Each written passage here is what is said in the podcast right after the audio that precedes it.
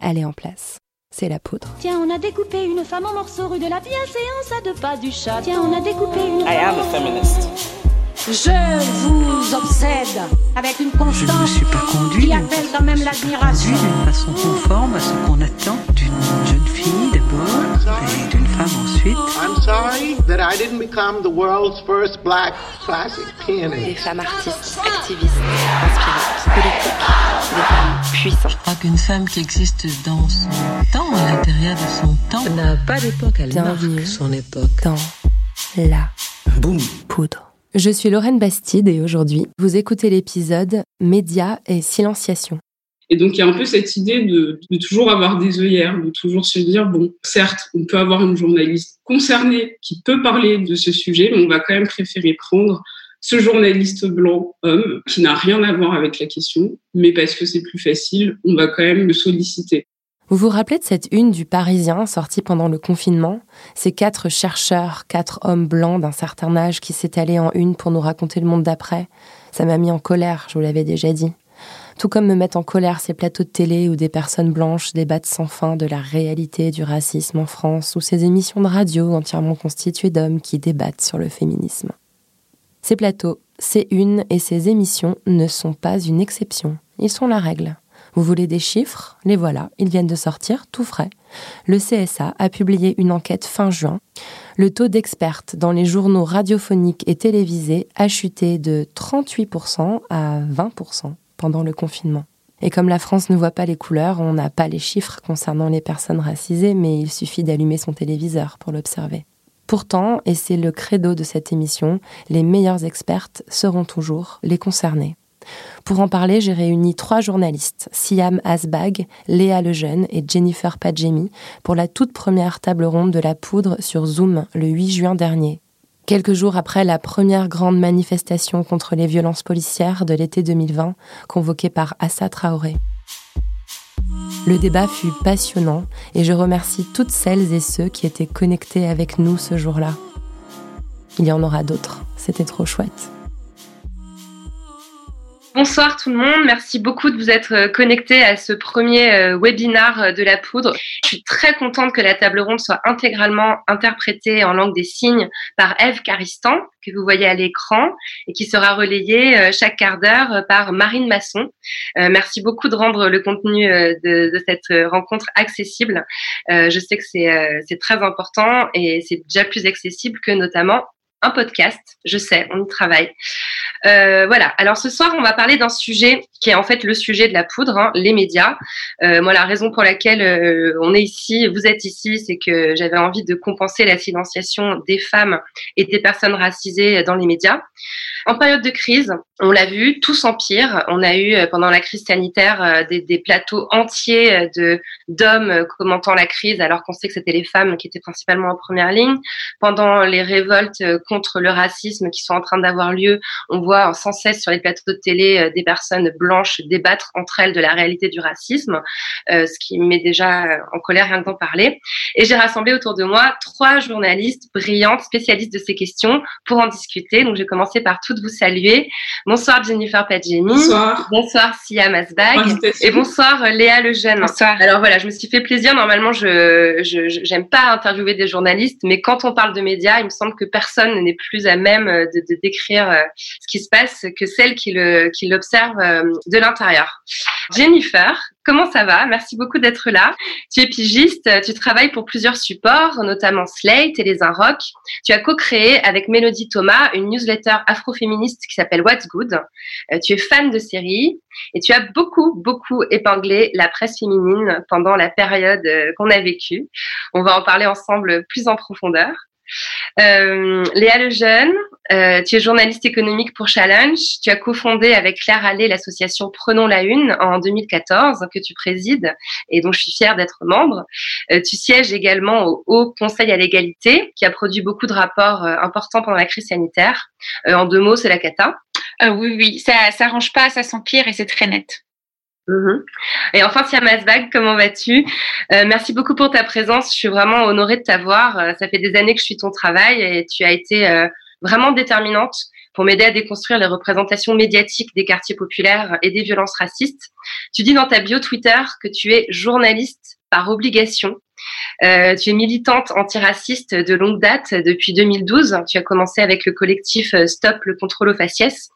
Alors, je voulais d'abord commencer par vous demander à chacune, en commençant par toi, Siam, euh, comment comment vous vivez en tant que journaliste la période particulière qu'on vient de vivre?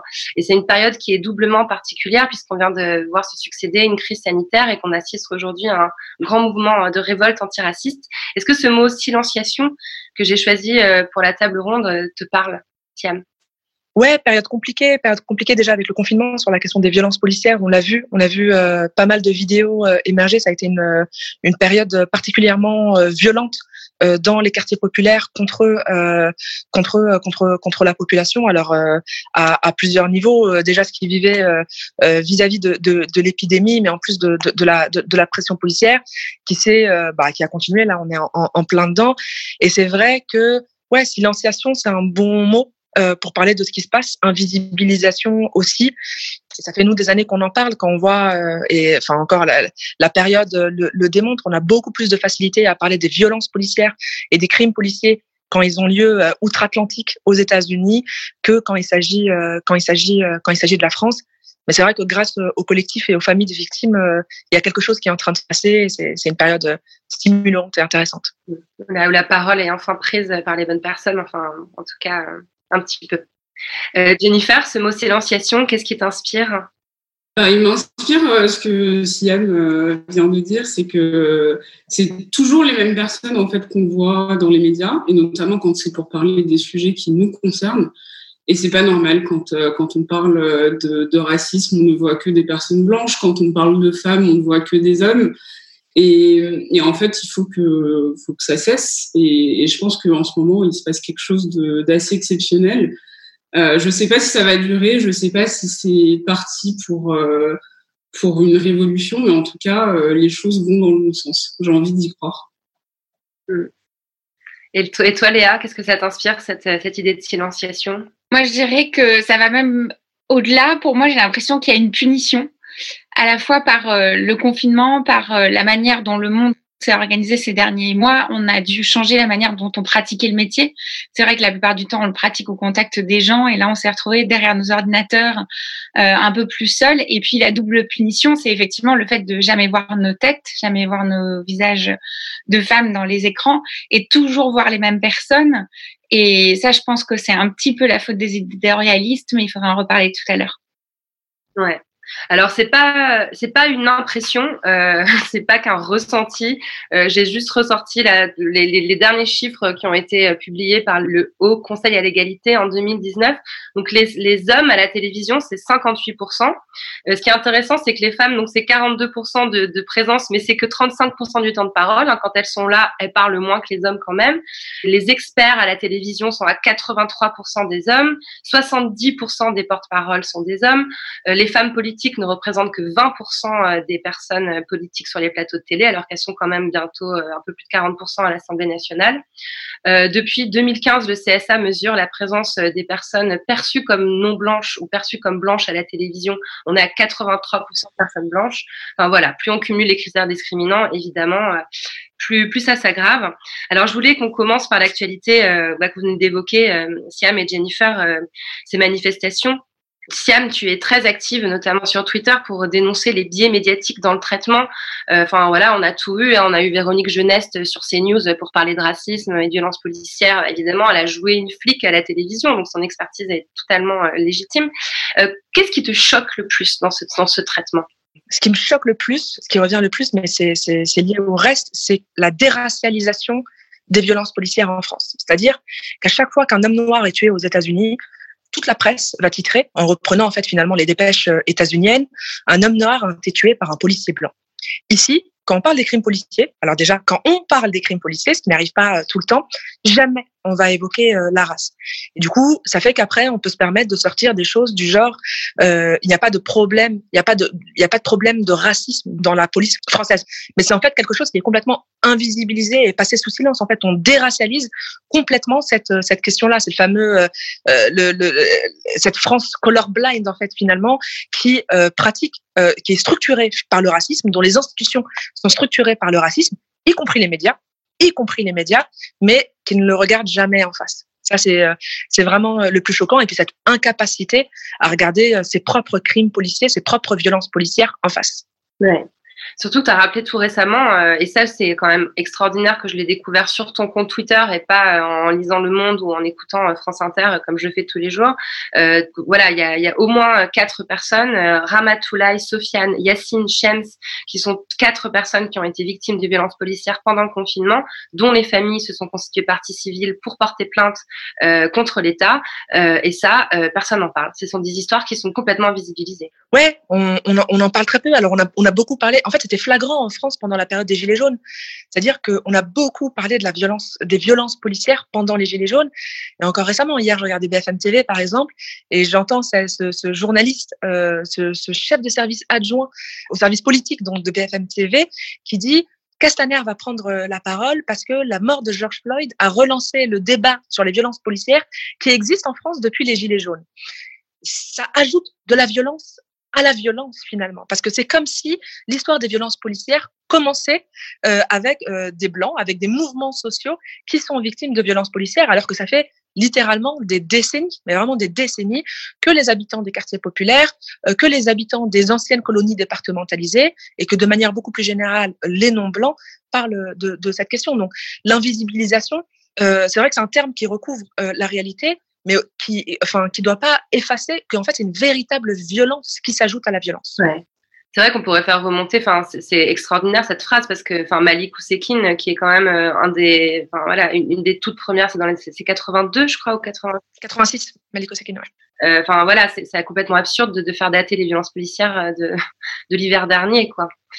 Euh, alors, à, ton avis, enfin, tu, tu, parles de cet euh, universalisme français euh, qu'on connaît par cœur. Hein. Voilà, en France, on voit pas les couleurs. En France, il y a absolument aucun quota euh, ratio. Il est absolument impossible de démontrer les discriminations que subissent les personnes racisées parce qu'on les on les compte pas.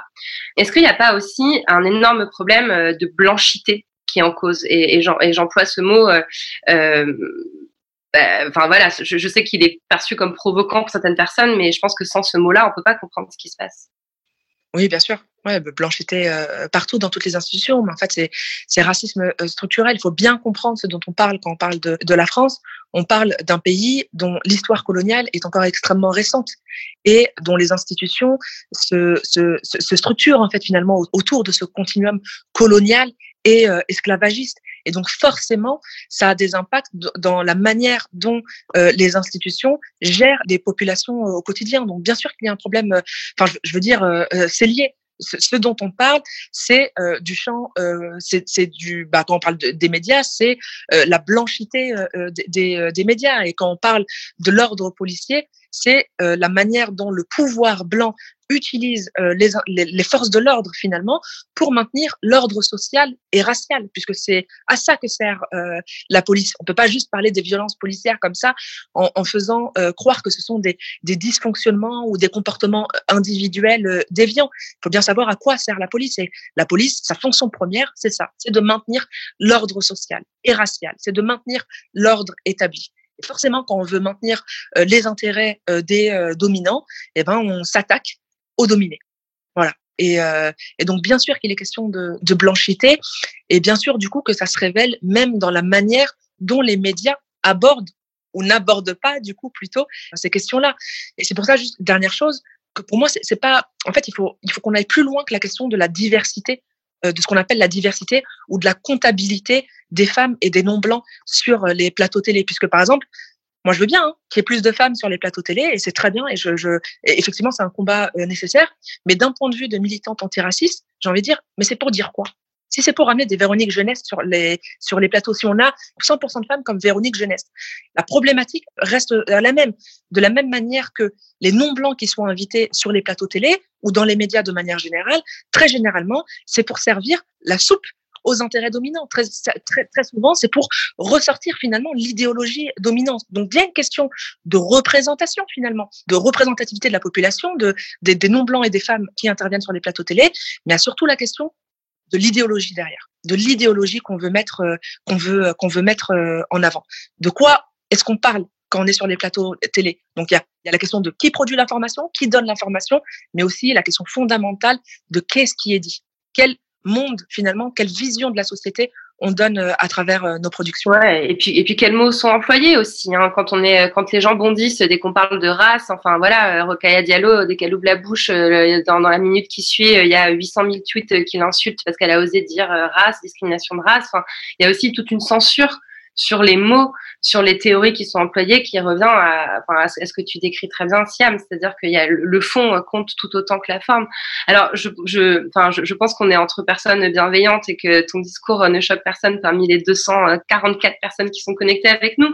Mais voilà, ça peut paraître choquant. Tu parles de, de, de, de, colonial, enfin de néocolonialisme, tu parles de maintien de l'ordre. J'aurais quand même qu'on revoie euh, une une, euh, la une, je, je sais plus si c'est Paris Normandie d'ailleurs ou je sais plus quel euh, quotidien de PQR, du tout début de la crise du coronavirus. Gaïa, si tu veux bien montrer cette une, euh, où on a parlé dès les premières minutes du coronavirus d'alerte jaune. C'est quand même extraordinaire. On a un virus qui vient de Chine. Voilà, c'était le courrier Picard. Je suis vraiment désolée pour, euh, pour les habitants de la Picardie. Euh, on, on, parle d'alerte jaune. On est dans le péril jaune. On est dans une idéologie qui est complètement raciste, qui est complètement coloniale. Et ça, c'est la une d'un journal en 2020. Donc non, on n'hallucine pas quand on dit ça. Non, on n'exagère pas quand on dit ça. Et sur ce deux poids deux mesures aussi que tu décrivais, on a vu dans la presse euh, des photos euh, des Parisiens euh, du canal Saint-Martin ne pouvant résister à l'appel du soleil et puis à côté de ça, dans les quartiers populaires, c'était euh, des populations indisciplinées. Enfin, cet, emploi de vocabulaire vraiment différent en fonction de la population qui est désignée euh, est, vraiment euh, complètement flagrant quand on regarde un petit peu, un petit peu ça à la loupe. Alors, je me suis posé cette question et je vais me tourner vers toi, Jennifer, pour, euh, pour que tu puisses euh, prendre la parole. Euh, Peut-être que c'est un petit peu délirant de ma part, mais je me demande, euh, cette crise du Covid qui a tellement euh, fait sauter aux yeux les questions de racisme, notamment par le fait que les populations non blanches ont été plus touchées par le virus lui-même. Alors ça, on le sait aux États-Unis, en Angleterre, mais évidemment pas en France, puisqu'en France on ne voit pas les couleurs. Euh, je me demande s'il n'y a pas un lien de cause à effet entre l'exacerbation euh, du racisme pendant la crise du Covid et les révoltes qui ont lieu aujourd'hui. Est-ce que ça te paraît farfelu de dire ça, Jennifer? Oui, complètement. Enfin, c'est une continuité entre ce qu'on a vu au début du confinement, où euh, on a quand même eu, rappelez-vous, euh, des, des, journaux intimes de confinement dans des maisons de 400 mètres carrés euh, de personnes dont on se fiche complètement. Euh, et qui avait une vie en fait qui était totalement éloignée de, de ce que le français lambda pouvait vivre, donc notamment euh, des personnes qui étaient en télétravail, qui continuaient de travailler, et de l'autre côté des personnes qui allaient au front tous les jours travailler, euh, que ce soit dans les hôpitaux, que ce soit dans les supermarchés, que ce soit euh, pour les livraisons. Et donc, on a quand même commencé le confinement de cette manière avec un déséquilibre total entre des personnes qui pensaient que c'était une retraite spirituelle, pendant que des personnes euh, mouraient. Enfin, disons-le, c'est quand même une, pandémie mondiale, une crise sanitaire où des gens sont morts. Euh, et donc, à partir de là, euh, on a commencé à voir en fait le, creux de la population entre les personnes plus privilégiées et les autres.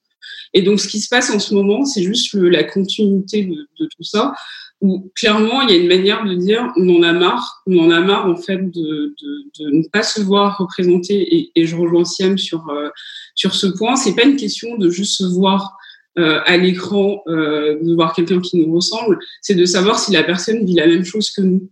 Si la, si la personne, en fait, vit dans des appartements euh, qui ne font pas 100 mètres carrés, si la personne va au travail tous les jours, si la personne a un salaire moyen. C'est ça, en fait, la question de représentation, c'est qui vit euh, notre vie, qui peut la représenter dans les médias.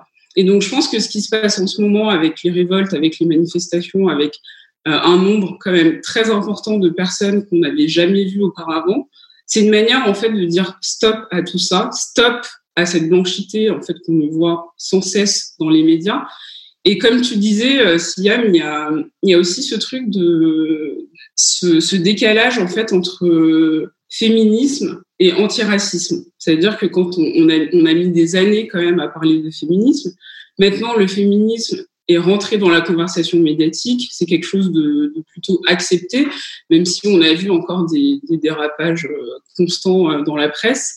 On va en parler tout à l'heure. Mais ce que je veux dire, c'est que quand on parle de féminisme et quand on parle du manque de femmes, tout de suite, c'est plus accepté. Quand on parle du fait qu'il manque des personnes racisées à la télé, dans les médias, alors là, on crie au racisme anti-blanc. Et c'est ça, en fait, le, vrai problème, c'est que on parle, en fait, d'un racisme qui est systémique et qui se répond entre lui. Et les institutions, en fait, se répondent entre elles.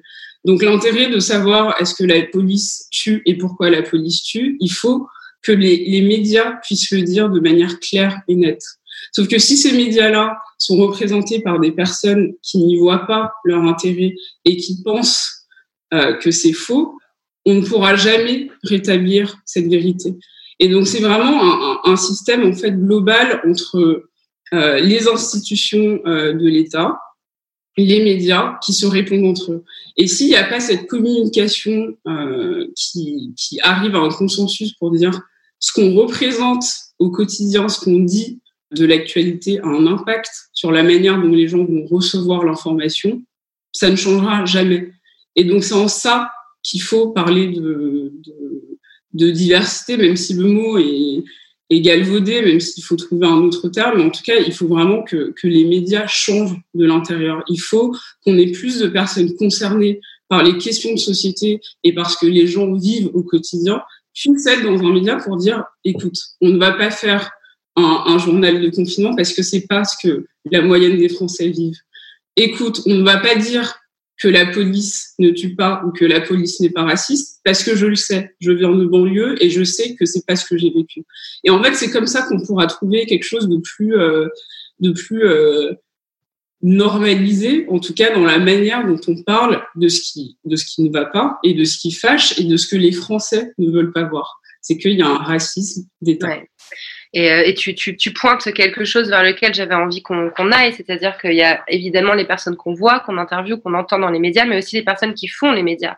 Et dans la conférence de rédaction, si à un moment donné on décide que c'est une bonne idée de faire raconter son confinement dans sa maison de campagne à Marie Dariussec, c'est qu'il y a autour de la table que des personnes qui ont une maison de campagne en Vendée et qui trouvent ça évidemment euh, très intéressant et, et, très naturel. Toi, en tant que, que journaliste, toi, tu es femme, tu es une femme racisée, tu es pigiste. Statistiquement, tu es la journaliste la plus précaire possible. Quand on regarde les chiffres, euh, évidemment, les femmes sont plus précaires et d'autant plus les femmes racisées. Est-ce que tu as l'impression que, ton rôle, euh, qu'on qu fait plus appel à toi, qu'on se rend compte que tu as un rôle important à jouer? Est-ce que pendant le confinement, pendant cette crise, en tant que journaliste, tu sens que tu as une responsabilité euh... Alors déjà, euh, juste pour rectifier, je ne suis pas une femme racisée, je suis une femme noire.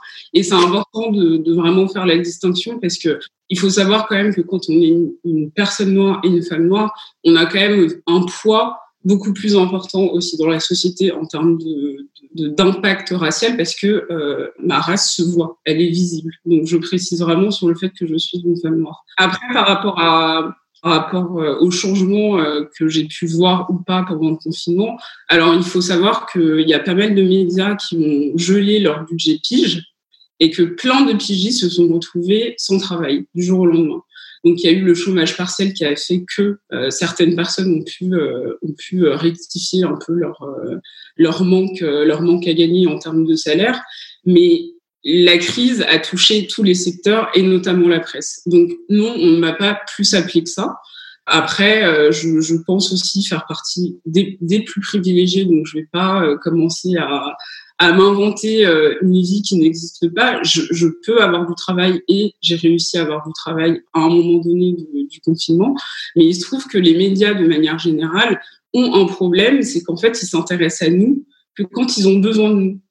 Alors que normalement, ça devrait être quotidien, ça devrait être constant. On n'est pas là pour parler euh, de ce qui ne va pas que euh, que depuis deux semaines. Enfin, je veux dire, j'ai pas commencé à parler de d'antiracisme, de féminisme, de tout ce que vous voulez depuis deux semaines. Ça a toujours été euh, mon travail. Mais le problème, c'est que les médias, en fait, s'intéressent un peu par bribes. Donc, quand il se passe quelque chose aux États-Unis, oh, bah, qui est-ce qu'on peut appeler qui parle de ça ici? Ben non, en fait, si vous les aviez dans vos rédactions, si vous les aviez dans vos réseaux de pigistes, vous n'auriez pas besoin de chercher une personne à la dernière minute parce que vous les avez autour de vous. Donc déjà, il y a ça. Et puis de deux, finalement, il y a plein de médias qui ne veulent quand même pas voir ce qui se passe en France, donc ils préféreront toujours parler euh, de ce qui se passe aux, États-Unis, de ce qui se passe dans d'autres pays. Et donc il y a un peu cette idée de, toujours avoir des œillères, de toujours se dire, bon, euh, certes, on peut avoir une journaliste concernée qui peut parler de ce sujet, mais on va quand même préférer prendre ce journaliste blanc homme qui n'a rien à voir avec la question, mais parce que c'est plus facile, on va quand même le, le solliciter. Donc vraiment, enfin, je je, je, je vais pas euh, mentir euh, sur ça. Clairement, euh, les médias ont, ont, un problème et ça va pas changer de sitôt. Enfin, ce qui se passe aux États-Unis en ce moment où des rédacteurs en chef sont en train d'être d'être virés parce que parce que des, des faits racistes, des faits discriminants sont en train de sortir, ça ne va pas arriver de sitôt en France parce que la France en fait ne voit pas où est le problème. Donc déjà, avant de trouver des solutions, il faut déjà constater qu'il y a un problème. Donc les femmes noires, les personnes racisées qui sont journalistes n'ont pas été plus sollicitées euh, qu'auparavant. Il y a quand même eu un shift pendant le confinement où, il a fallu dénoncer euh, le manque de couverture de, des personnes qui charbonnaient tous les jours, des personnes qui habitent dans des quartiers, des personnes qui habitent euh, dans des familles nombreuses, dans des petits appartements, pour que certains médias se disent peut-être qu'on peut couvrir ces sujets. Non. Il faut pas attendre en fait à chaque fois qu'on se qu'on s'énerve que le public réagisse pour que les médias changent. Que l'impulsion vienne du média euh, en lui-même pour représenter la société dans son ensemble. Et la société dans son ensemble n'est pas CSP+, n'est pas forcément blanche et n'habite pas dans des quartiers riches. Et ça, il faut vraiment se le mettre euh, en tête pour pouvoir changer les choses ce que, tu pointes du doigt aussi en filigrane, et je voulais me tourner vers Léa parce que c'est une question que tu connais bien, Léa, cette idée que finalement, quand on est concerné, on serait moins objectif et on tombe sur cette espèce de fameux mythe de la neutralité journalistique où euh, voilà, on va faire traiter le sujet par un homme blanc parce que comme il n'est pas concerné, il sera plus neutre, plus objectif, etc. Alors que son point de vue n'est pas plus neutre puisque c'est le point de vue de la blanchité justement. Euh, qu'est-ce que tu en penses Léa si on rapporte aux questions féministes qui sont plus euh, ton, ton, ton, domaine de, de cette idée-là de en fait, les deux se produisent. D'un côté, on peut décider que c'est un homme qui euh, est plus objectif et qui va pouvoir traiter de nos sujets. C'est comme ça que, par exemple, CNews nous a fait un superbe plateau avec Éric Zemmour invité pour parler de féminisme pendant le confinement. Et à d'autres moments, on va considérer que parce qu'on est femme, par essence, on sait beaucoup mieux traiter tous les sujets de société, tous les sujets beauté, tous les sujets comme ça. Je pense qu'il faut couper court à tout ça et se dire que tout ça, c'est des stéréotypes, c'est des cases et qu'il faut regarder les CV des gens, les articles que les journalistes ont déjà écrits, leurs compétences et qu'il faut les juger à partir de ça. Euh, ce que je trouve qui est, je voulais rebondir sur ce qu'a dit Jennifer sur le féminisme euh, qui est peut-être un petit peu en avance. Alors, je suis d'accord avec elle sur le fait que c'est un petit peu en avance. Par contre, c'est pas encore acquis. Oui, on peut parler et dénoncer le sexisme dans les médias aujourd'hui. On a l'amplitude pour le faire et on n'est plus stigmatisé pour le faire, ce qui n'était pas le cas il y a cinq ou six ans. Mais par contre, euh, on l'a vu là, ben, en période de crise, les vieux réflexes, les vieux systèmes reviennent au galop. Mais par contre, euh, de l'autre côté, effectivement, voilà, on est, euh, on a cette chance-là que n'ont pas les journalistes racisés. Je pense que l'une des choses, mais c'est ce que vous dites depuis le début en fait, c'est que il n'y a pas de statistiques ethniques en France. Donc, il n'y a pas d'outils pour les journalistes militants qui ont envie de se saisir de cette question-là et de le prouver sous un mode en disant mais en fait, ce que je dis est objectif je dis ça parce que Prenons la Une, on a décidé en 2014 d'attaquer le sujet par les chiffres. On se basait sur une étude qui est le Global Media Monitoring Project, qui est une étude tous les cinq ans qui mesure la part de femmes dans tous les médias. Le dernier date de 2015 et à ce moment-là, il y avait 24% de femmes dans les nouvelles et 17% de femmes expertes. On n'est pas très loin des chiffres que tu as cités tout à l'heure, Lorraine. Mais euh, voilà, c'était comme ça à cette époque-là et c'était d'autant plus mauvais ce jour-là que le jour précis où cette étude a été réalisée, il y a eu un accident d'avion. Et qu'est-ce qu'il y a pendant un accident d'avion? Ben, On appelle que des experts hommes, des experts aéronautiques, des experts de l'industrie, ces mêmes personnes pour venir expliquer ce sujet-là. Bon. Nous, on a utilisé ces outils-là en 2014, sauf que il n'y a pas de statistiques ethniques en France. Donc, on ne peut pas utiliser de statistiques comme ça. Il existe bel et bien celle du CSA que tu citais tout à l'heure, qui existe depuis pas très longtemps et qui n'ont pas de point de vue intersectionnel. Dans les statistiques euh, du CSA, il y a d'un côté les femmes, de l'autre les personnes blanches et non blanches. Il n'y a jamais de mix entre les deux. Donc, c'est difficile de vouloir objectiver les choses. Et le dernier point, ben, c'est les formations dans les écoles de journalisme et les jeunes journalistes racisés qui débarquent sur le marché du travail. Nous, on a pu profiter de la féminisation de la profession pour arriver un petit peu plus en nombre dans les rédactions et pour se faire un petit peu plus entendre. Aujourd'hui, comme le disait Jennifer tout à l'heure, les journalistes racisés sont encore quelques exemples par-ci, par-là, et souvent c'est ceux qu'on met ben, devant l'écran. Comme euh, les femmes il y a 10 ans, en fait, ou peut-être pas il y a 10 ans, mais peut-être il y a 20 ans, 25 ans, les femmes journalistes, on les mettait à l'écran parce que comme ça, ça se voyait, tiens, on a mis une femme journaliste en avant. Mais par contre, pour que les sujets bougent, pour que dans les conférences de rédaction, le rapport de pouvoir s'inverse et que l'égalité se fasse, ben, il faut changer les journalistes à tous les postes et il faut que les journalistes rédacteurs qui sont pas forcément connus ni célèbres aient changé. Il faut que le management intermédiaire change. Il faut que tout ça bouge et ça c'est un long long travail. Et puis comme pour les femmes en fait c'est le serpent qui se mord la queue, c'est-à-dire que si on met des femmes en avant, bah du coup les jeunes aspirantes journalistes peuvent se dire ok ce métier est fait pour moi. Si on n'en met pas, elles, elles ont du mal à se représenter et c'est la même chose je pense pour les personnes racisées. Et c'est pour ça qu'aux États généraux de Prenons la Une, euh, toutes les personnes qui avaient participé à l'atelier racisme avaient dit il faudrait que on aille dans les écoles de journalisme pour parler et pour raconter notre vécu et pour donner envie. Et je pense qu'il faut qu'on fasse ça pour suppléer à, ces statistiques et à ces manières d'objectiver qu'on ne peut pas saisir pour l'instant, quoi, et qui font passer tous les arguments très rationnels que vous dites, mesdames, pour du ressenti. Ouais, c'est ça. Je voudrais qu'on voit cette une magnifique que le Parisien nous a pondue en plein milieu du confinement.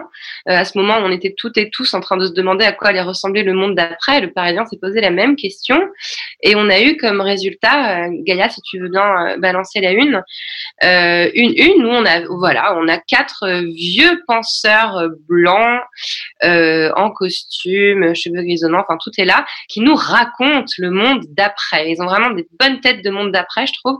Euh, enfin voilà, j'ai tout mon respect pour ces, pour ces messieurs, mais, mais beaucoup moins pour la rédaction du Parisien qui ne voit pas le problème euh, quand il met euh, en kiosque le dimanche cette une-là. Alors nous, Léa, enfin on, connaît, on connaît très bien tous les mécanismes qui font qu'on aboutit à cette une-là parce qu'on en, on en parle souvent dans les réunions Prenons la Une, c'est le sujet de, de base de notre association.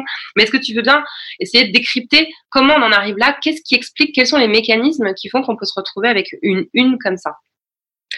Ben, c'est l'expert, euh, c'est l'expert idéal en fait. C'est euh, la personne que les journalistes ont l'habitude d'appeler, dont on sait que cette personne-là va avoir un discours tout prêt, avec parfois une idée disruptive, mais en tout cas, tout est bien cadré, tout est bien prévu, qui va être disponible au moment où on veut euh, et qui va pas nous surprendre en fait, dont on peut savoir, ben tiens, cet homme-là qu'on met en haut à gauche, il va avoir cet avis-là, celui-là, il va avoir cet avis-là, et puis euh, ça va faire un pêle-mêle où, où plein d'avis vont se mélanger.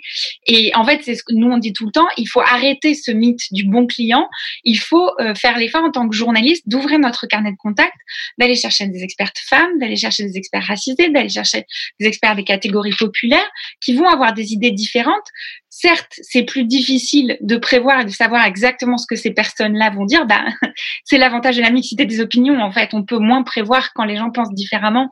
Mais en tout cas, ça a un avantage. Et sur la crise du coronavirus, ce truc-là, je pense qu'il s'est produit d'autant plus parce que les, les, les, femmes qui ont récupéré en fait la charge mentale et la charge du foyer euh, à cause du confinement n'étaient plus disponibles pour aller sur les plateaux télé, à droite, à gauche, etc.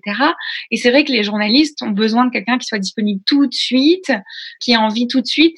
Et on est passé à côté de ça. Et tu le disais toi-même dans une intervention récemment, même les publications de recherche des, chercheuses universitaires ont baissé pendant cette crise-là.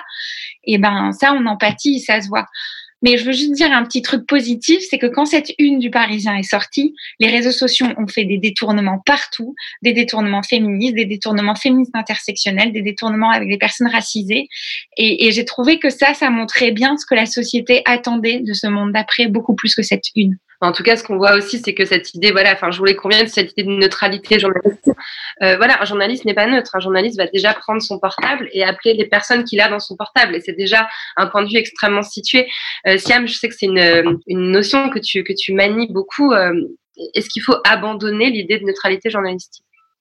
Oui, bah oui, bien sûr. Ça, ça, enfin, c'est toujours une notion qui me fait super euh, rire parce que la neutralité n'existe pas. En fait, ce n'est pas possible. Chacun vient avec euh, avec euh, son histoire, avec avec son sa formation, avec son milieu social, avec son expérience, etc. Et c'est pas possible d'être neutre. Et c'est vrai que qu'on nous dit beaucoup, vous êtes des journalistes militants. Moi, il n'y a pas de problème. Bien sûr que je suis une journaliste militante. Mais le, mon point de vue, c'est que tout le monde est un journaliste militant. La question, c'est que si moi, je, je, je, je milite contre l'ordre raciste, la question qu'il faut se poser, c'est pour quel ordre militent les journalistes qui ne se prétendent pas militants? C'est ça la question qui est, qui, qui qui est sous-entendue, en fait, qui est, qui est, qui est sous-jacente. C'est simple, en fait. Il n'y a pas de, il a pas de position de neutralité face à, des situations d'injustice notamment. Il n'y a pas de position de neutralité face à, euh, à des désordres, euh, à des désordres mondiaux, à des désordres sociétaux, etc. Ce n'est pas, ce n'est pas possible.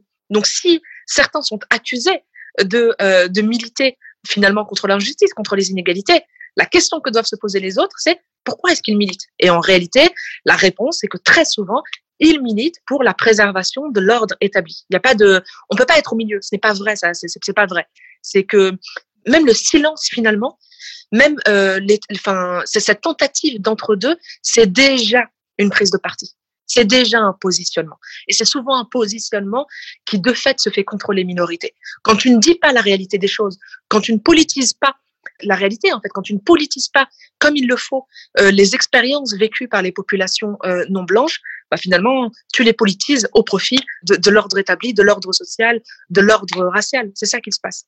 Donc, euh, ouais, il faut, faut assumer son militantisme finalement. Et puis il y a, une dépolitisation euh, qui touche aussi, enfin voilà, qui va concerner plus, facilement euh, les hommes blancs. Enfin, c'est quand même extraordinaire que, par exemple, Rokaya Diallo, alors déjà c'est déjà quand on quand on dit qu'elle est journaliste, c'est déjà un, un, grand pas franchi. On normalement dit juste militante, donc elle, elle est journaliste militante. Mais quelqu'un comme Eric Zemmour, par exemple, on dit qu'il est chroniqueur ou penseur ou expert, alors qu'on sait exactement ce qu'il défend. Lui, pour le coup, il, s'en cache pas. Euh, c'est extraordinaire en fait. C'est-à-dire qu'arriver avec un visage qui n'est pas celui d'un homme blanc à la télévision ou dans les médias, c'est déjà en fait défendre quelque chose ou, ou défendre euh, un bord quoi. Oui, à ceci près que vraiment, enfin, ça me semble hyper important de préciser que ce n'est pas toujours dû au genre ou à la race. C'est beaucoup dû aussi à la vision du monde qui est portée, à l'idéologie qui est portée. Il peut y avoir des hommes blancs qui vont être accusés de militantisme. Mais c'est très souvent des hommes blancs qui sont dans notre camp finalement, qui défendent euh, une vision euh, du monde euh, beaucoup plus juste, une vision du monde qui est contre l'ordre établi finalement. Donc c'est pas ça, ça joue déjà d'office la question de la race, la question du genre, etc. C'est pas suffisant pour analyser la manière dont le champ médiatique est structuré et la manière dont il fonctionne. Ça fonctionne aussi beaucoup sur ce qui est dit sur la vision du monde qui est euh, qui est portée. Et si Éric Zemmour, par exemple, est euh, beaucoup plus euh, sollicité et loué et, et, si on reconnaît beaucoup plus, c'est finalement son, son, positionnement et sa neutralité euh, qu'une Rocalia Diallo, c'est aussi pour ce qu'il dit, c'est aussi parce que ce qu'il dit va dans le sens de, des intérêts dominants. Ouais. Il y a quelqu'un, je, je, je, je, voulais pas prendre les questions tout de suite, mais je vois quelqu'un qui me demande, euh, qui parle de politiquement correct. Euh, c'est aussi ça qui est intéressant, c'est que dès qu'on porte un discours antiraciste ou féministe, ah, on est dans le politiquement correct. Euh, quels outils en fait on a pour pour lutter contre cette accusation de politiquement correct bon, ça, c'est, enfin, c'est des techniques de disqualification euh, euh, classiques qui sont utilisées pour marginaliser euh, des discours. En fait, euh, les, les, outils qu'on a, c'est euh, ben, de venir avec euh, avec nos, nos, expertises en fait, qui sont souvent qui sont souvent complètes et mieux nourries que les rumeurs et les on-dit sur lesquels se, se fondent nos, nos opposants.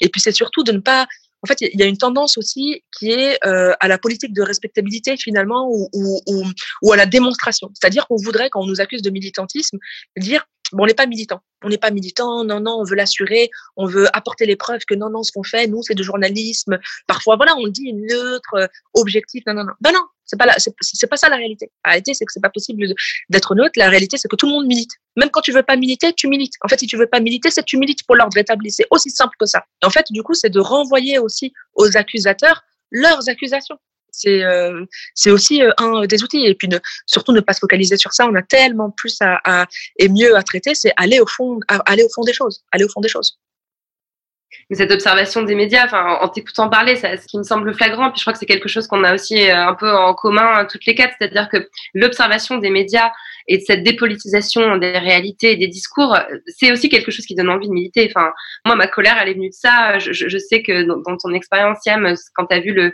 traitement euh, des, révoltes en banlieue en 2005, tu as commencé à te dire qu'il y avait vraiment, vraiment un souci. Je crois que Léa, c'est pareil pour toi en observant l'absence des femmes dans les médias. Et euh, je me tourne vers toi, Jennifer, parce que toi, tu as eu un cheval de bataille pendant le confinement et qui était, moi, je, souris parce que c'est l'endroit d'où je viens et je connais très bien cette presse, qui était donc la presse féminine. Je pense qu'on pourrait euh, juste mettre euh, Gaïa, si tu veux bien nous mettre la dernière une de Elle. Donc euh, voilà, on est quand même en train de, on sort d'une pandémie mondiale, on est en plein de bouleversements sociétaux, raciaux, et le Elle nous invite à déconfiner nos kilos. C'est tellement important. Un programme sain pour chaque profil. Retrouvez votre corps. Vous avez survécu au coronavirus, vous avez échappé aux violences policières. Chouette, vous allez pouvoir faire un peu d'abdos fessiers et, manger des, carottes râpées. Est-ce qu'on peut être plus euh, à côté de la plaque que euh, le magazine Elle aujourd'hui? Euh, C'est une question évidemment rhétorique que je te pose, Jennifer. Vous avez la réponse, non. On ne peut pas être plus à côté de la plaque. Enfin là, c'est limite la définition d'être hors sol, d'être complètement euh, dans une, sur une autre planète. Enfin, c'est comme si en fait on n'avait pas vécu du tout la même chose pendant ces deux mois passés et que en fait euh, ces personnes-là avaient passé leur temps euh, dans des maisons de vacances à la campagne à manger je ne sais quoi et du coup le premier truc à faire en sortant c'est de devoir perdre des kilos pendant que des gens sont morts. Moi, ça m'a vraiment choqué parce que parce que je me suis dit, ok, on a quand même vécu quelque chose d'assez exceptionnel dans le monde où euh, on a vécu la même chose que quelqu'un qui était euh, à New York, que quelqu'un qui était euh, au Brésil, que quelqu'un qui était enfin dans n'importe quel pays. Et c'est quand même quelque chose, c'est unique en fait. C'est c'est la première fois qu'on vit ça dans notre époque. Et je me suis dit, ok, qu'est-ce qu'on peut sortir de tout ça? Qu'est-ce qu'on a appris de tout ça? Qu'est-ce qui va changer en fait à partir de tout ça? Et là, on, commence doucement à revenir vers une vie euh, plus ou moins normale, en tout cas euh, ce qu'on peut appeler de normalité avec euh, masque et distanciation sociale. Et là, le L nous pond quand même une couverture de, à la suite de tout ça avec il faut déconfiner ses kilos. Et là, ça montre vraiment, on, on en revient à ce qu'on disait tout à l'heure, c'est comment en fait on peut être dans une rédaction il n'y a personne en fait qui a connu quelqu'un qui, je sais pas, était soit infirmière, qui était euh, soignant, qui était caissier, qui était euh, livreur. Ça veut dire que dans une rédaction, personne ne connaissait d'autres personnes qui étaient au front et donc qui, qui, qui, qui étaient dans des positions inférieures par rapport au reste de la société. Et donc, à partir de là, en fait, on peut pondre ce type de une parce qu'on est complètement déconnecté de la réalité, parce qu'on ne vit pas cette vie-là et que le seul truc qui nous intéresse, en fait, c'est les prochaines vacances d'été qu'on va passer. Et donc, ça montre encore cette, euh, cette notion de, de, privilège et de disparité sociale au sein même d'une rédaction. Et donc, encore une fois, en fait, c'est comme ça qu'on va arriver à un consensus et à quelque chose de, plus positif. C'est quand on aura des gens qui viennent de milieux sociaux différents. Et encore une fois, il faut dépasser la question euh, de la race et du genre. Là, on vous parle de vécu. Et le vécu, c'est quoi? C'est où tu as grandi, quelle formation tu as fait, qui sont tes amis et en fait quel est ton entourage pour que tu puisses prendre conscience de ce qui se passe autour de toi. Et donc clairement, euh, je pense que les magazines féminins euh, nous ont trouvé pendant le confinement et post-confinement, on est aussi en train de le voir là, avec ce qui se passe euh, sur les violences policières. En fait, c'est comment ces magazines nous ont fait croire qu'ils avaient changé, comment ils nous ont fait croire en fait que les affaires de régime et de pression sociale et d'injonction étaient terminées mais qui en fait détourne l'attention pour refaire exactement la même chose qu'il y a 20 ans. Et donc en fait, rien n'a changé. Comment aujourd'hui on peut aller sur un magazine féminin en une d'un site internet pendant qu'il y a des millions de personnes en fait qui essayent d'être plus vocales sur les questions de racisme, qui essayent de dénoncer un système oppressif, qui essayent de dénoncer des violences policières constantes, qui soutiennent des combats qui sont hyper, hyper, hyper, hyper importants mais on va quand même voir une pub Chanel en une. Qu'est-ce que ça veut dire en fait? Ça veut dire que ce sont des personnes qui disent, vous, votre combat, on s'en fiche. Et c'est là que la violence euh, se joue. C'est qu'en fait, on est constamment, déjà que c'est dur quand on est une personne concernée qui voit ça euh, partout, à la télé, dans les médias, euh, sur les réseaux sociaux, mais en plus de ça, des personnes qui pourraient faire la différence, qui pourraient apporter leur pierre à l'édifice, en fait, nous disent fuck. En fait, on n'a pas envie de ça. On se fiche de ce que vous vivez, on se fiche de ce que vous dénoncez. Nous, on va continuer notre petite vie de, de, bah, bourgeois, disons-le. Je, pense qu'il y a aussi euh, un aveuglement. Enfin, moi, la, rédaction de Elle, je, la connais. Hein, J'ai passé dix ans. Euh, euh, c'est quand même un magazine qui est fait à 100% hein, par des femmes bourgeoises et puis qui sont aujourd'hui assez vieilles, enfin qui sont vraiment. Enfin, comment on n'a pas pu voir par exemple, pendant tout le confinement, il y a eu des alertes à la grossophobie en permanence sur Instagram, genre arrêtez avec les discours grossophobes. Être gros n'est pas un déshonneur. Euh, arrêtez de dire ah on va devenir gros. Et deux mois plus tard, elles nous font cette une. Je me dis mais c'est qu'elles ont tout simplement pas vu en fait. C'est qu'elles elles sont complètement dans un autre monde, dans, dans, un dans un espèce de de, de, oui, de réalité parallèle, comme tu décris, Jennifer, où, la, où, les, souffrances réelles des gens n'arrivent même pas euh, jusqu'à leurs oreilles. En fait, moi, j'arrive même pas à, être choquée euh, quand, quand, je vois ces unes ou quand je vois ces, les, les tutos euh, du, du DA de Givenchy pour se maquiller avec un masque. Parce qu'en fait, cette fait la même chose depuis toujours. C'est-à-dire qu'il y a une, une, une, incapacité totale euh, à changer. Et je voudrais rebondir sur la pub Chanel dont tu parles parce que c'est un problème, et il faut que je sois transparente dessus, auquel je suis confrontée moi avec mon média, avec la poudre, de dépendance aux annonceurs. C'est-à-dire que c'est absolument impossible de dire à Chanel, dégagez avec votre pub de merde, avec vos mannequins anorexiques, on n'est on pas là-dedans, parce que c'est Chanel qui fait vivre elle. C'est Chanel qui permet de payer les salariés de elle. Donc, est-ce qu'on n'a pas aussi un problème fondamental de modèle économique? Euh, Et là, je voulais, j'avais fait une petite liste euh, parce qu'en fait, il y a des médias qui font des choses bien, et comme par hasard, c'est les médias indépendants, les médias sans pub. Bon, je trouve plus ma mais je les ai en tête. C'est Street Press euh, qui a sorti euh, voilà cette grosse enquête euh, sur le groupe euh, Facebook de policiers qui, qui, déversent des, des, des, immondices racistes à longueur de temps. Il y a évidemment Mediapart, il y a Ballast, il y a Regard, il y a Arte Radio qui a sorti un documentaire très important sur les violences policières tout récemment. Est-ce qu'il ne faudrait pas complètement repenser en fait la façon dont les médias sont faits? Euh, je sais pas ce que tu en penses, Jennifer. Oui, complètement.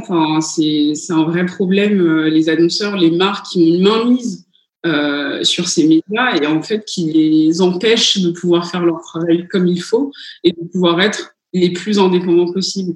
Et ça rejoint euh, ce que vous disiez tout à l'heure sur euh, le militantisme en tant que journaliste. Et c'est hyper intéressant ce que tu dis, Siam, parce que je l'avais jamais vu vraiment de cette manière, dans le sens où euh, je trouve que souvent les hommes blancs qui sont par exemple euh, très portés sur la question écologie, d'écologie, on leur dit jamais qu'ils sont militants parce qu'on estime que c'est un sujet de société et que c'est totalement normal. Et donc pour moi, le, tout ce qui est racisme, euh, violence policière, euh, féminisme, sexisme, ce sont des sujets de société.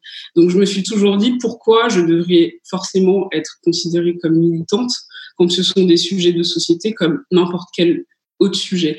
Et je pense que c'est euh, c'est en ça où l'indépendance en fait peut jouer parce qu'il y a énormément de journalistes qui ont peur de de l'ouvrir, qui ont peur en fait de dire ce qu'ils pensent parce que justement ils sont dans un dans une mainmise qui fait que si ils commencent à parler, s'ils commencent à dire des vérités, en fait de l'autre côté, on leur renvoie à la figure que ah mais t'es sûr que tu veux dire ça? Parce que bah nous en fait c'est nous qui vous donnons l'argent c'est nous qui faisons en sorte que vous puissiez euh, toujours euh, exister.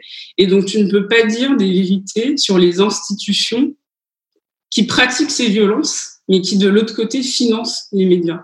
Et donc c'est vraiment c'est vraiment des, tout communique entre eux. Et en fait c'est vraiment quelque chose où c'est une tentacule. C'est vraiment il y a des bras de partout et donc, euh, on, coupe un bras, il y a un autre bras qui se crée. Et donc, c'est exactement pour ça. C'est parce que euh, la mainmise euh, est faite des marques. Les marques contrôlent énormément de médias, et notamment la presse féminine. Et donc, à un moment donné, si la presse féminine veut dénoncer quelque chose, mais que la marque en question fait exactement le contraire, bah, de l'autre côté, elle ne pourra pas dénoncer cette violence. Et donc c'est vraiment quelque chose qui, qui n'arrête pas de se, de, se perdre dans un tourbillon. Et effectivement, euh, il faut changer le modèle économique, mais il faut aussi peut-être que les marques changent pour, pour qu'en fait, à un moment donné, euh, ces marques qui financent ces médias se disent ben en fait, c'est la vérité. Et en fait, nous aussi, on va participer à ça. Nous aussi, on va dénoncer ces violences parce qu'elles existent et parce qu'on participe à ce système. Et donc, la vraie solution, c'est de, de comprendre que tout le monde fait partie du problème. Tous les médias font partie du problème. Il n'y a pas un seul média pour en rattraper l'autre.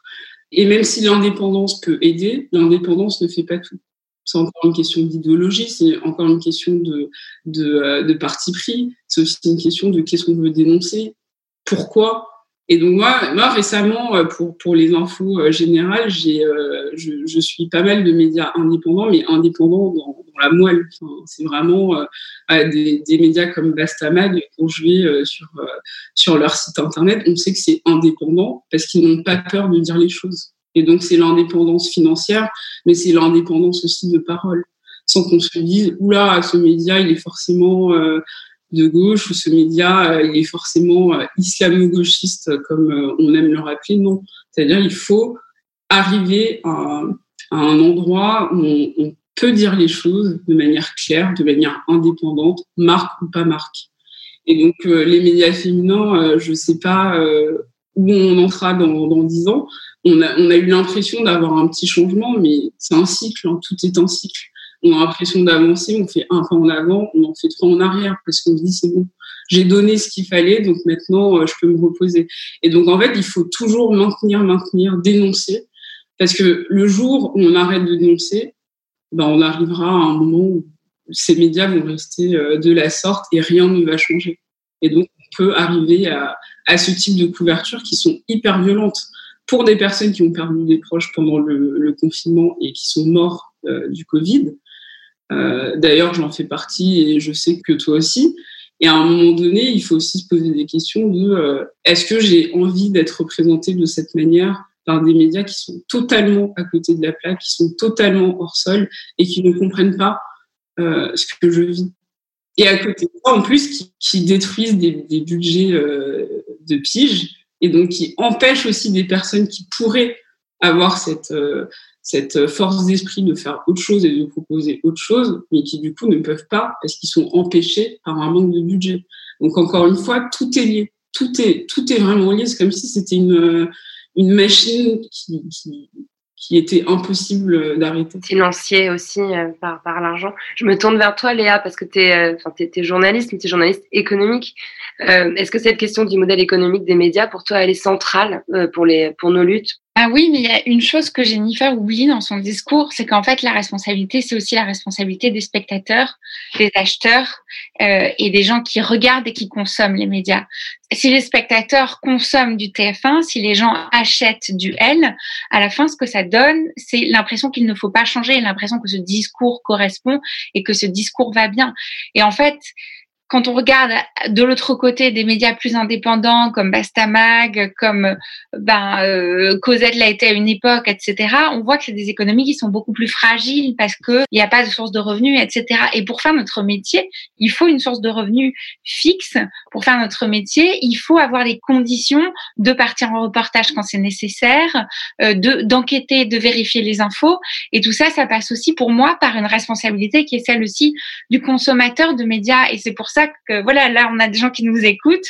Cet été sur la plage, achetez des médias qui vous parlent et qui portent une vision du monde et qui représentent les gens que, dont vous avez envie de lire les vies, le quotidien. Et je pense que ce truc-là, il est important aussi. Et sur l'indépendance, alors moi, je suis pas tout à fait d'accord parce que finalement, même si, euh, alors c'est vrai qu'il y a une grosse concentration médiatique dans les mains de grands groupes et de, milliardaires euh, en France, hein. mais finalement, le fait qu'on ait, on conserve heureusement une pluralité et l'émergence du podcast rajoute une pluralité à, à toutes ces voix qui qui s'additionnent les unes les autres. Ben, ce que ça fait, c'est quand un média de droite possédé par tel ou tel groupe se tait sur quelque chose, un autre média de gauche va pouvoir le dénoncer. Quand un média n'ose pas dire quelque chose parce qu'il a tel ou tel groupe comme annonceur, un autre peut le faire. On a encore cette chance-là et, et je pense qu'il faut jouer dessus aussi. Bon, la presse féminine, c'est quand même un peu particulier parce que pour le coup, les marques euh, détiennent quand même un gros, gros, gros, euh, une grosse partie de, de, des annonceurs. Et elles annoncent dans tous les magazines. Donc, quand on a un problème avec, euh, quand il y a une polémique raciste de Dolce Gabbana en Chine, il y a très, très peu de médias qui peuvent vraiment le couvrir. Et donc, c'est ça le problème, c'est que je suis d'accord avec toi, je pense que il y a une pluralité des médias, mais il se trouve qu'il y a quand même des, sujets qu'on n'aborde pas parce que c'est impossible. Parce que dans tous les cas, il y, aura une marque qui sera concernée d'une manière ou d'une autre. Et c'est ça le problème. Moi, j'avais deux propositions de solutions. J'aurais que chacune votre tour, vous me donniez en, quelques mots votre avis euh, sur ces solutions. Est-ce qu'on impose des quotas? Siam. Dans les médias? Ouais je sais pas, dans le sens où, euh, encore une fois, pour moi, en fait, j'ai commencé par exemple à faire euh, euh, les études sur les statistiques, euh, des statistiques sur la représentation à la télé des personnes non blanches. Bon, ma seule inquiétude, c'est que dire par exemple, il faut 30%. Bon, déjà, on n'a pas de, on n'a pas de statistiques ethniques nationales, donc il n'y a pas de population étalon. Sur quoi on va se baser pour dire, euh, il faut quoi, 30%, 40% de non blancs à la télévision? Le seul problème, c'est, qui les non blancs qu'on va ramener? Qui sont les non-blancs qu'on va ramener pour parler de nos sujets?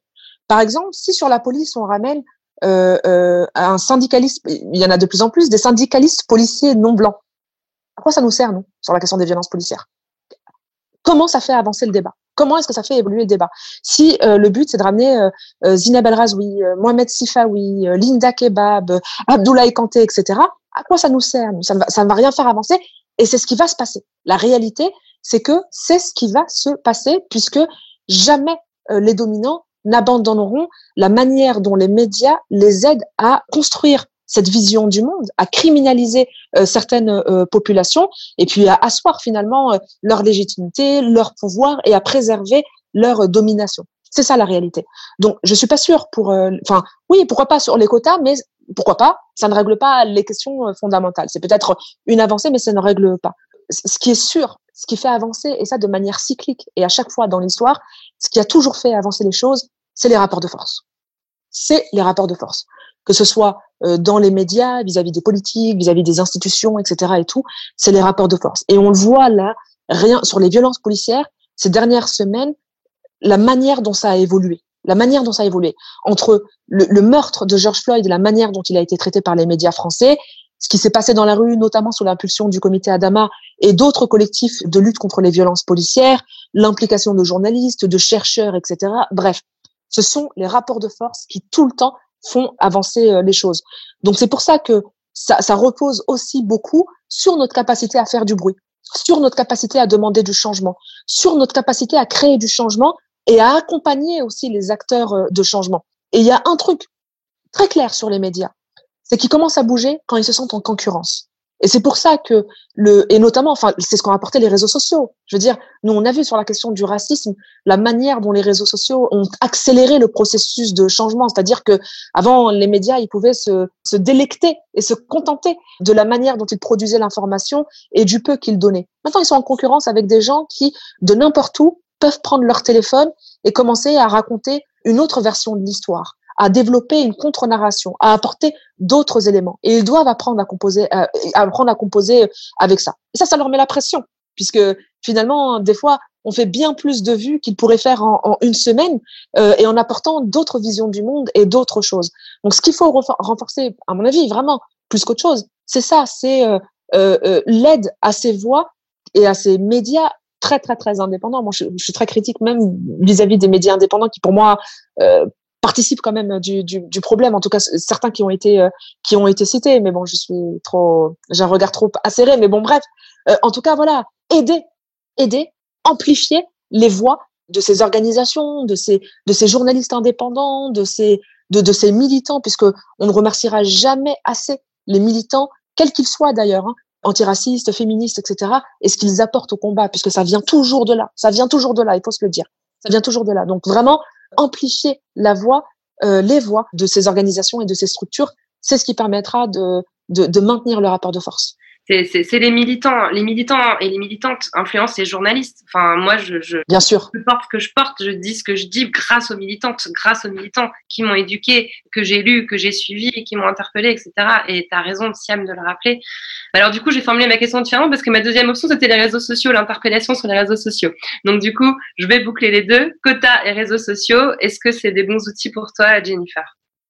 Alors, les quotas, je suis contre parce que je pense que ça va vraiment rien changer. Euh, en revanche, il y a quelque chose dont on ne parle pas assez, c'est qu'il faut changer les chefs. C'est ça qu'il faut changer. Il faut changer les rédacteurs en chef, les chefs de rubrique, les patrons. Et encore une fois, on aura peut-être euh, des personnes dont l'idéologie est beaucoup plus proche euh, de celle qui est prônée par la blanchité. Mais il n'empêche qu'à un moment donné, quand il y a une personne qui est décisionnaire dans un média, dans une organisation, elle peut changer les choses beaucoup plus facilement que quand il y a juste une personne qui est recrutée pour la visibilité, pour faire joli, parce qu'on veut un peu plus de diversité. Et c'est vrai qu'à un moment donné, quand euh, on voit comment certains sujets sont traités et comment certains sujets sont validés et passés et publiés, ou même parfois en print, et donc c'est trop tard pour changer, c'est parce qu'il y a un chef quelque part ou une chef qui ne s'est pas dit qu'il y avait un problème. Il y a quelque part une personne supérieure qui a validé la chose et qui du coup a laissé passer une erreur et qui du coup a laissé passer un stéréotype et ainsi de suite. Et donc à partir du moment où on va commencer à avoir de plus en plus de rédacteurs en chef qui viennent de milieux différents, qui, soient racisés, noirs, euh, de milieux sociaux euh, différents, de banlieues, où vous voulez, vous allez voir un petit changement. En tout cas, j'espère. Pourquoi? Parce que du coup, les sujets qui seront priorisés seront différents, les sujets qui seront validés seront différents, et ainsi de suite. Et de la même manière qu'on a pu voir euh, des femmes qui ont commencé à prendre un peu plus d'ampleur sur les questions de, des violences sexistes, on a vu un changement. On a vu la manière en fait, dont ça a été traité. Et je pense que ça, c'est essentiel, c'est que les quotas, mettre un noir, une personne d'origine maghrébine, une personne asiatique, peut-être que ça peut changer quelque chose, mais tout ça, c'est juste de la représentation. Tout ça, c'est pour la photo de classe, pour se dire, bon, il n'y a pas que des blancs euh, dans la rédaction. Mais qu'est-ce que ça change derrière? Est-ce que cette personne a la voix, elle une voix qui compte dans la rédaction Est-ce que cette personne peut aller toquer euh, à la porte du PDG pour dire, oula, moi, je commence à en avoir marre de ce qui se passe au sein de ma rédaction? Non. Par contre, les chefs sont beaucoup plus proches de, des personnes en fait qui décident. Et, je pense que ça, c'est vraiment essentiel, c'est qu'il faut qu'on qu commence un peu à, renouveler euh, les visages et qu'on commence un peu à, changer les personnes qui dirigent les médias euh, dont on parle depuis tout à l'heure. Et les réseaux sociaux, bien évidemment, euh, ça, c'est un outil incroyable. Et on peut dire ce qu'on veut sur les réseaux sociaux. Il y a beaucoup de, mauvais, mais il y a aussi beaucoup de bons. Et clairement, ces dernières années, c'est ça qui a changé la donne. Et c'est vraiment grâce aux réseaux sociaux que des médias, même si c'est par opportunisme, ont décidé de changer, ont décidé de s'intéresser à des sujets qui savaient qu'ils allaient vendre. Parce qu'à un moment donné, c'est aussi ça le nerf de la guerre, c'est l'argent. Quand un, un, sujet peut rapporter du clic, quand un sujet peut rapporter de l'argent, vous inquiétez pas que qu'on va s'intéresser à ce sujet. Et donc là, en fait, ce qui se passe en ce moment aussi par rapport euh, aux questions euh, d'antiracisme et de violence policière, ne croyez pas que qu'un journaliste de tel ou tel média s'est réveillé un matin et s'est dit oh et si j'ai si j'ai envie d'écrire sur les violences policières parce que c'est intéressant. Mais pas du tout. C'est parce que ça résonne sur les réseaux sociaux. C'est parce que tout le monde en parle. C'est parce que les jeunes se sont déplacés aux manifestations. C'est parce que les jeunes commencent à prendre la parole sur le sujet et les jeunes ce sont leurs prochains clients c'est eux en fait qui sont en train de, de, de faire le, le, pluie et le beau temps dans l'avenir des médias, dans l'avenir de la société. Et donc, à partir du moment où ils sont visibles, à partir du moment où on peut parler, à partir du moment où on peut avoir des outils, n'importe quel citoyen lambda peut avoir cet outil pour dénoncer quelque chose, ça change tout. Et, je pense qu'il faut vraiment amplifier ça. Et comme tu disais, Siam, il faut amplifier les voix des personnes qui se battent au quotidien, des militants, des activistes, euh, de ceux qui inspirent justement les journalistes à changer, en tout cas un minimum, à faire semblant de changer. Mais il faut vraiment amplifier ces voix-là. Et j'ai envie vraiment de dire aux personnes, là vous êtes 237 personnes, Euh, ça a été un peu à la mode cette semaine et la semaine dernière euh, de, poster à la fois euh, que ce soit des carrés noirs, que ce soit euh, des choses sur les réseaux sociaux pour soutenir. Ça, il faut que ce soit tous les jours. Il faut que ce soit pendant toute l'année. Il faut pas qu'on qu'on se mobilise que quand il y a un problème. Il faut pas qu'on se mobilise quand on se dit là, euh, je sens que, que c'est un peu le truc du moment, donc je le fais moi aussi. Il faut participer tous les jours. Il faut donner de l'argent aux organisations pour qu'elles puissent continuer à faire leur travail correctement. Il faut soutenir les médias indépendants et il faut soutenir les personnes qui ont une voix. Et ça, c'est essentiel. Il faut que ce soit toute l'année. Parce que, parce que là, même par rapport à la semaine dernière, je peux voir que ça a baissé on voit que là, euh, les personnes sont retournées en terrasse, comment ça. Et c'est pas grave, c'est bien aussi. Hein. On peut pas faire ça tous les jours, on peut pas faire que ça. C'est bien aussi de faire des pauses. Mais il faut qu'on prenne conscience euh, du problème, il faut qu'on prenne conscience du racisme systémique et il faut qu'on prenne conscience de ça tous les jours. Il faut vraiment que toutes les organisations, que ce soit les féministes, les écolos, les antiracistes, en fait, communiquent entre elles parce que c'est un combat euh, pluriel, c'est un combat commun. Et, il faut que les journalistes prennent ça en compte dans leur euh, couverture de la société parce que c'est essentiel. Et, le monde d'après, en fait, il se situe là. C'est le monde d'après, euh, c'est pas quatre hommes blancs euh, qui vont me raconter des choses que je comprends pas. Le monde d'après, c'est vraiment, c'est ça en fait, c'est ce qui se passe en ce moment. Donc j'espère que ça va durer. Merci beaucoup, Jennifer. Léa Alors, moi, je vais prendre le contre-pied de tout le monde, du coup. Donc, moi, je vais dire pour les quotas. Euh, évidemment, les quotas euh, sont ben, un mal pour un bien. C'est une partie de la solution au problème et ce sera jamais la solution. déjà, il faut savoir que prenons la une, on est plutôt dans une perspective où on essaye quand même en plus de politiser, mais aussi de convaincre les directions des rédactions, d'aller euh, leur parler pour leur donner envie de changer, de leur faire signer des chartes comme on avait fait sur le, le vocabulaire pour parler des violences conjugales faites aux femmes. Et c'est vrai que, euh, par ailleurs, moi je suis journaliste dans un magazine qui s'appelle Challenge, et donc il y a un magazine plutôt très traditionnel, plutôt euh, euh voilà, plutôt de la presse, de ce que de ce qu'on pourrait décrire comme les dominants. Donc moi je suis plutôt pour une position d'entrisme qui ne suffit pas, qui ne peut pas être la seule position, mais qui pour moi fait partie de la mosaïque des, des outils que l'on peut utiliser. Donc oui, pour les quotas de femmes, euh, les quotas de femmes à la télévision, les quotas de femmes dans les débats, euh, dans les sujets d'information, euh, à l'écrit, etc. On a beaucoup défendu avec Prenons la Une le guide des expertes, donc c'est-à-dire un outil qui recense toutes les femmes diplômées du supérieur ou présidents d'associations qui ont une expertise sur un sujet et qui sont d'accord pour aller s'exprimer dans les médias. Eh ben, je propose qu'on fasse la même chose et on propose à Prenons la Une qu'on fasse la même chose pour les éditorialistes.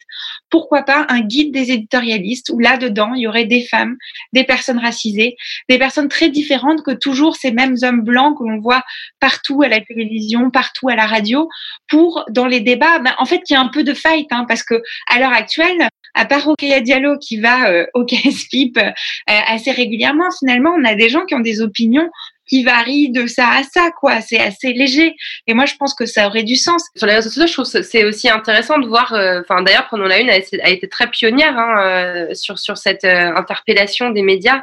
C'est quelque chose que l'association fait depuis 2014-2015. Ouais. On peut faire changer un titre. On peut faire changer un titre. On peut faire changer une description, par exemple, dans les affaires d'agression. Par contre, si on interpelle sur un titre sexiste ou un titre qui fait une blague sur un féminicide, comme on en trouve malheureusement quotidiennement dans la presse. Euh, les médias maintenant réagissent. Il y a quand même cette espèce de faculté aussi de faire levier. Euh, Alice Coffin en parle d'ailleurs très bien aussi. Euh, ça, c'est quelque chose auquel tu crois aussi, Léa? Oui, moi je crois. En fait, je crois que tous les moyens d'action sont bons. C'est-à-dire que les moyens d'action les plus militants, comme les moyens d'action les plus, on va travailler main dans la main. Tous les moyens d'action sont bons pour essayer de faire bouger ces médias. Et principalement parce que justement, on est encore dans des positions ben, de semi-outsider en fait, et que euh, voilà. Ouais. Bah, J'étais en train de parcourir euh, les questions et finalement on m'a répondu à pas mal au cours de la conversation. Il y a une question intéressante euh, concernant la liberté d'expression, où parfois, voilà, on va avoir un discours extrêmement raciste, homophobe ou sexiste qui va s'exprimer à la télévision, il va y avoir évidemment une levée de bouclier euh, sur les réseaux sociaux, peut-être un hashtag qui va émerger et on va nous, on va nous répondre euh, oui, mais c'est la liberté d'expression. Comment comment répondre? On voit bien qu'il y a quelque chose qui va pas, euh, mais Qu'est-ce qui va pas dans, ce discours? Siam, je te, je te vois réagir sans rien. C'est que hum, dans, dans bah, l'usage qui est fait de la liberté d'expression. En fait, c'est que la liberté d'expression, elle est toujours utilisée pour défendre la liberté d'expression des dominants. En fait, c'est ça ce que ça veut dire la liberté d'expression, notamment dans la manière dont elle est utilisée par les médias. Ce dont on parle quand on parle de la liberté d'expression, c'est de la liberté de pouvoir dire ce qu'on veut sur les groupes dominés. En revanche, quand nous on prend la parole, là c'est là ça bafoue euh, toutes les règles toutes les règles possibles. On est on est catégorisé euh, de tout euh, voilà enfin je veux dire euh, islamiste indigéniste on est anti France anti tout nous on est anti tout mais c'est du coup c'est pour ça que enfin c'est intéressant c'est que le, les, les, arguments de liberté d'expression et même même on le voit les arguments de, de liberté d'égalité de fraternité etc de laïcité tels qu'ils sont utilisés tous ces concepts là très souvent, ils sont utilisés pour disqualifier les paroles contestataires, finalement, les paroles qui ne vont pas dans le sens de l'idéologie dominante, pour les disqualifier et pour les marginaliser. C'est de ça qu'on parle. Donc, par exemple, là, c'est quelque chose qu'on retrouve beaucoup avec euh, la, sur la question raciale.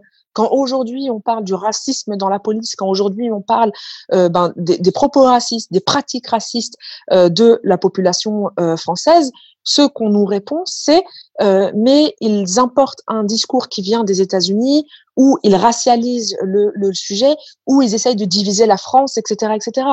Tout ça, ce sont des techniques pour noyer le poisson et empêcher la remise en cause de l'ordre de l'ordre de l'ordre établi. Donc c'est exactement la même chose qui se passe avec la, liberté d'expression.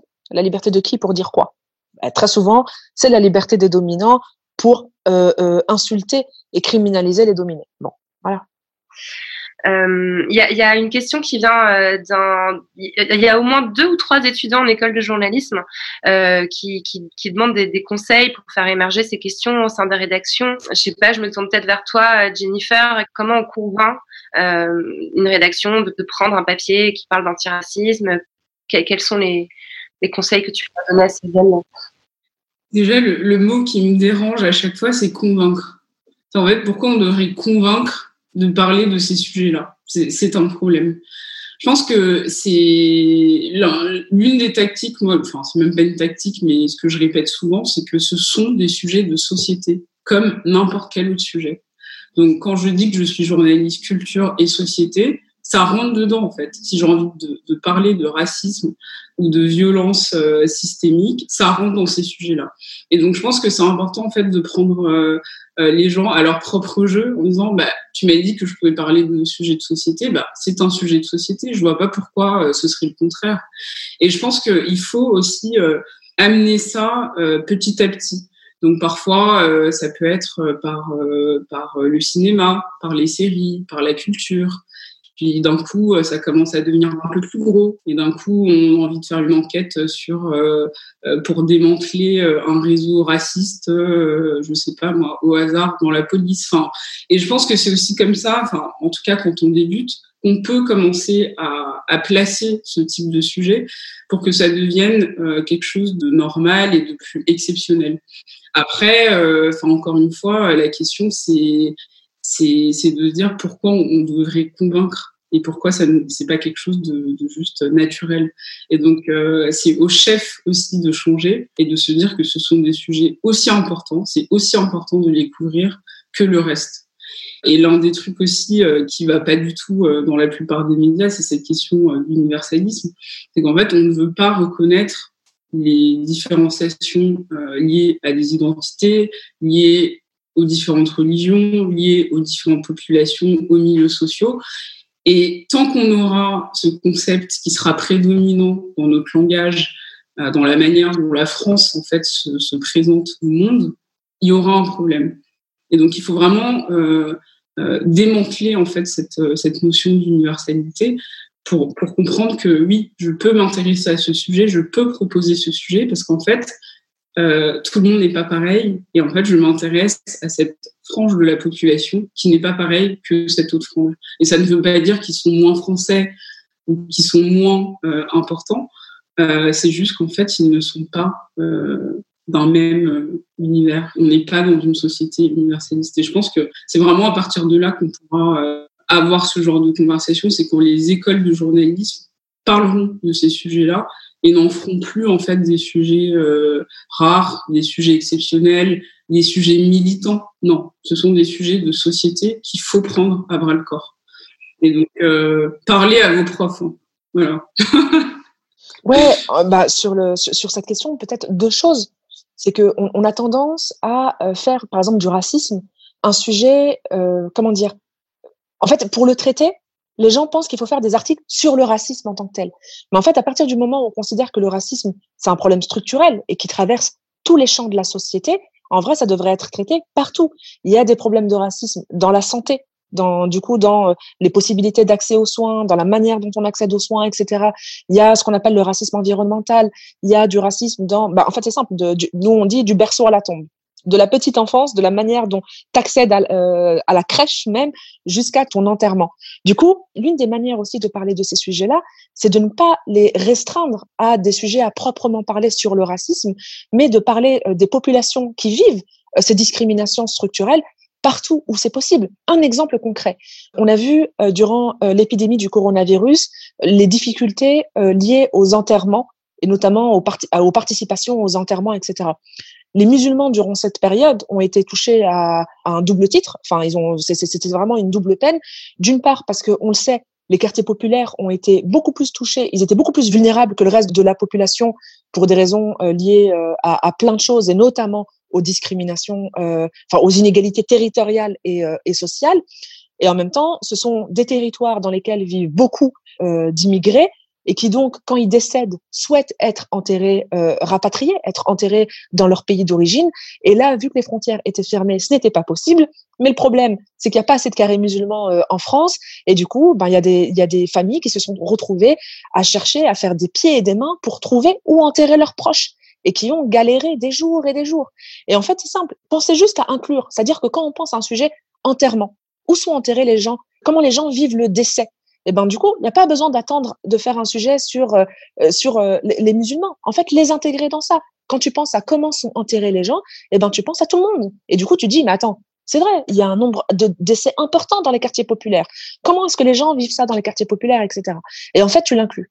Et la deuxième chose, encore, enfin, et là, c'est euh, une manière de normaliser encore plus les, euh, les finalement les, les, les non blancs.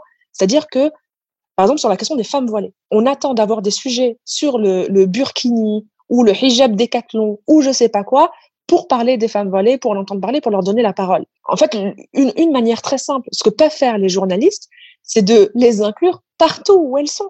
Et donc, par exemple, ben, il y a un sujet sur, ben, pareil, l'épidémie du coronavirus. Faut interroger des médecins. Et ben, au lieu d'aller interroger que des médecins blancs, et ben, aller interroger enfin les médecins qui existent en fait. Et ben notamment il y a des médecins noirs il y a des médecins arabes il y a des, des médecins femmes qui portent le voile etc et tout. Et on n'attend pas d'elles. En fait c'est à dire qu'on ne les aborde pas. On n'aborde pas ces personnes toujours du point de vue du problème finalement que construisent les médias toujours du point de vue de la racialisation toujours du point de vue de la criminalisation etc mais pour ce qu'elles sont et ce qu'elles font au sein de la société. Et ça ça participe aussi à construire un autre monde finalement à donner autre chose à voir et à entendre c'est des petites choses simples, mais qui permettent de d'aborder les choses d'une autre manière. C'est très juste, et je pense que les étudiants journalistes euh, qui sont en train de t'écouter, étudiants et étudiantes, euh, tu leur euh, fais un, travail important pour elles et eux aujourd'hui. Léa, sur, enfin, prenons la une, échange beaucoup, notamment sur le sexisme avec les écoles de journalisme. Mais c'est mais c'est compliqué. Euh, on en est où? Est-ce que c'est des questions, par exemple, on a la proposition de, de, de, faire entrer des modules sur la discrimination sexiste dans les écoles de journalisme? Je pense que la proposition pourrait être la même sur le racisme systémique. Euh, est-ce qu'on est, qu'on est entendu sur ces questions-là? Est-ce que c'est possible d'aller intégrer ce, ce vivier de formation des journalistes et évidemment tout, tout se joue là. Il y a un vrai progrès sur les écoles de journalisme. Là, il y en a presque, je sais plus c'est 80 ou 90% des écoles de journalisme reconnues qui ont accepté euh, soit que nous, prenons la une, intervenions pour parler de sexisme dans les médias, soit euh, fait des modules spécifiques avec des, des universitaires euh, qui, qui, étaient rattachés euh, à leurs écoles et qui traitent de ces sujets-là. Donc là, il y a un vrai progrès. L'autre chose que je remarque, et on, on l'a vu cette année, c'est qu'il y a une un croisement avec les questions LGBT dans les médias. C'est-à-dire, par exemple, là, on est intervenu il y a deux mois à l'école de journalisme de Tours euh, avec un journaliste de l'association pour les journalistes LGBT, et donc on a pu traiter du genre et du sexisme en même temps. Euh, je ne crois pas à l'heure actuelle qu'il existe la même chose pour le racisme dans les écoles de journalisme. Et la question se pose, et il faut rappeler que pour nous, ça a été un combat, parce qu'au tout début, quand on a dit on veut parler de sexisme dans les médias, et vous l'avez vu là comment je m'exprime, c'est-à-dire on s'exprime avec des chiffres, on s'exprime euh, avec le, le, le, minimum de ressenti et le maximum de choses objectivées sur euh, qui prend la parole, quand, comment, euh, combien il y a de femmes dont journalistes dans la profession, pourquoi est-ce qu'elles sont dans des positions euh, inférieures, il y en a que 17% qui sont dans les directions de rédaction, il y en a 53% qui sont parmi qui constituent les troupes des pigistes. Voilà, des choses comme ça qui pour moi me paraissent incontestables et des faits. Des choses comme ça, les écoles nous ont dit, au, tout début, une ou deux écoles nous ont dit, mais ça, c'est du lobbying. Ça, euh, si on accepte votre truc, euh, à la fin, on prend euh, l'Opus Dei et on prend la Fondation Le Jeune. Et c'est vrai que c'était choquant pour nous d'entendre ça à l'époque, parce qu'on n'avait pas du tout l'impression qu'on était là-dessus. On avait au moins l'impression que même s'ils pouvaient remettre en question notre objectivité, il y avait un exercice de sensibilisation qui est bien nécessaire que chaque étudiant et, et j'espère que sur les questions de racisme, le même euh, schéma pourra se produire et que vous n'allez pas vous retrouver face à un mur de nouveau. On peut pas parler de ça parce que c'est un lobby comme un autre. Qu'est-ce que ça évoque pour vous, la poudre? Tiam, t'es inspirée? Non, là tout de suite, je sais pas. Je passe, je, je, passe mon tour. Je réponds après? Je réfléchis. D'accord. Jennifer, t'es inspirée? Je pense que je dirais, euh, elle est à réinventer en fait la poudre parce que comme on dit de l'expression euh, elle ou il n'a pas inventé la poudre, je pense qu'en en fait, il y a tout à réinventer en, en 2020 et, et c'est ça que ça m'inspire, c'est, que tout est à faire, tout est à déconstruire, à remettre à plat et il faut repartir à zéro. Il faut réinventer la poudre. Voilà. C'est pas mal, c'est la première fois qu'on sort cette expression. Léa, tu as une inspiration? Ah bah pour moi, ce serait un peu euh, la poudre aux yeux et puis euh, la poudre comme euh, comme cette espèce de, comme une espèce d'explosion quand on souffle dans de la poudre à maquillage, tu sais. J'ai l'impression qu'en ce moment, ça pète de partout. Il y a eu MeToo, la lutte antiraciste aujourd'hui, et j'espère que ça va continuer à se répandre comme ça. Comme une traînée de poudre. Tiam, toujours pas. Bah, tu sais, j'allais dire un truc, euh, comme je, je travaillais sur, euh, cet après-midi sur la polytoxicomanie, quand tu as dit la poudre, la première chose que ça, à quoi ça m'a fait penser, c'était à la cocaïne. Donc, euh, je suis pas sûre que ça... voilà, chacun c'est. Euh, mais du coup, non, bah, je vais rejoindre euh, Léa et, euh, et Jennifer et euh, abonder en leur sens parce que je t'avoue que là, à part la toxicomanie, ça me, ça me fait, ça fait référence à ça. Désolée, c'est, j'ai trop travaillé sur ça aujourd'hui. Merci à vous toutes et tous qui avez assisté à cette table ronde. Merci du fond du cœur aussi à Eve et Marine qui ont fait un formidable travail euh, d'interprétation à LSF de la table ronde. En plus, on a parlé vite, on était nombreuses, donc euh, vraiment merci mille fois. Bah, merci en tout cas mille fois à toutes les trois. Merci beaucoup. Merci à vous.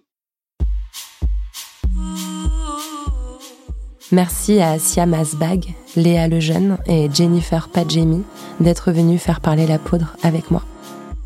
La poudre est un podcast produit par Nouvelles Écoutes. Merci à Aurore Meyer-Mailleux pour la réalisation, à Gaïa Marty pour la programmation, la prise de son et le reste. Au mixage aujourd'hui, Marion Emery. Merci à Bonnie Banane pour sa chanson dans le générique. Merci à vous pour l'écoute. On se retrouve sur Internet? Instagram, Twitter, Facebook. La poudre est partout. Si vous avez des réflexions, des compliments ou des critiques à faire, n'hésitez pas. J'adore ça. Ah, j'allais oublier, pour lire les mêmes livres que moi, allez sur le site La Poudre Lit. Vous connaissez la suite, prenez soin de vous et continuez de faire parler la poudre.